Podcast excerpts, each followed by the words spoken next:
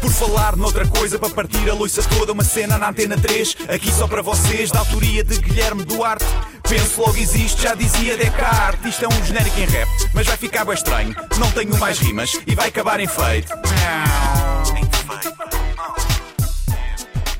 Já não bastavam as famosas praxes a que os alunos são submetidos em Coimbra e agora vão ver-se proibidos de comer carne de vaca nas cantinas, depois de uma medida ambiental para tornar a Universidade de Coimbra na primeira neutra em carbono até 2030. Ah! O que mais me espanta nesta medida é que das duas uma.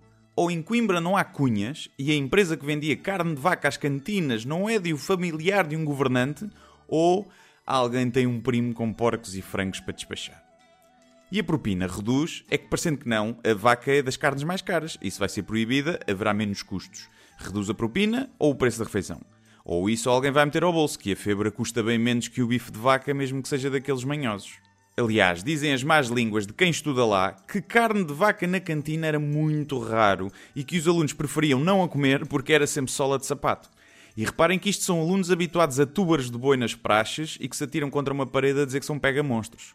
Faz lembrar uma das minhas praxes no Instituto Superior Técnico que consistia em almoçar comida vegetariana na cantina. O pessoal preferia correr o risco de morrer eletrocutado na fonte luminosa. Agora vejam lá como é que não seria o sabor daquele tofu à brás. Eu acho que esta medida peca por ter pouca escala, já que apenas se poupam cerca de 20 toneladas de vaca por ano. Sugiro reduzir o papel e, para isso, podia começar-se pela proibição de livros na faculdade. Eu acho que teria muito mais impacto ambiental do que a carne de vaca e era algo que os alunos nem sequer iam dar falta. E a cerveja? Pois, é que a produção de cerveja precisa de muita energia e de enormes quantidades de água, para não falar de que o processo de fermentação liberta dióxido de carbono. O que é que vamos fazer com isto? Proibir os alunos de beber cerveja? Impossível. A universidade não consegue controlar o que eles fazem na rua, por isso só vejo a hipótese de fechar as portas da universidade. Esta medida teria o bónus de que sem alunos há menos pessoas na universidade e assim menos libertação de dióxido de carbono através da respiração.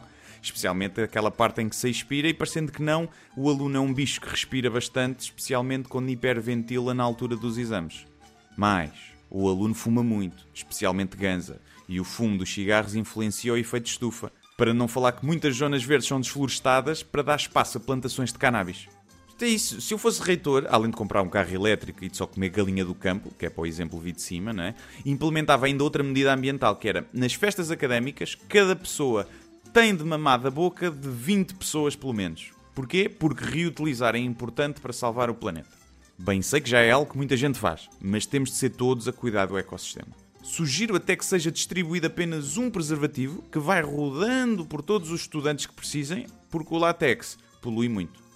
Por falar nisso, eu para o ano sou gajo para ir à reciclagem das fitas.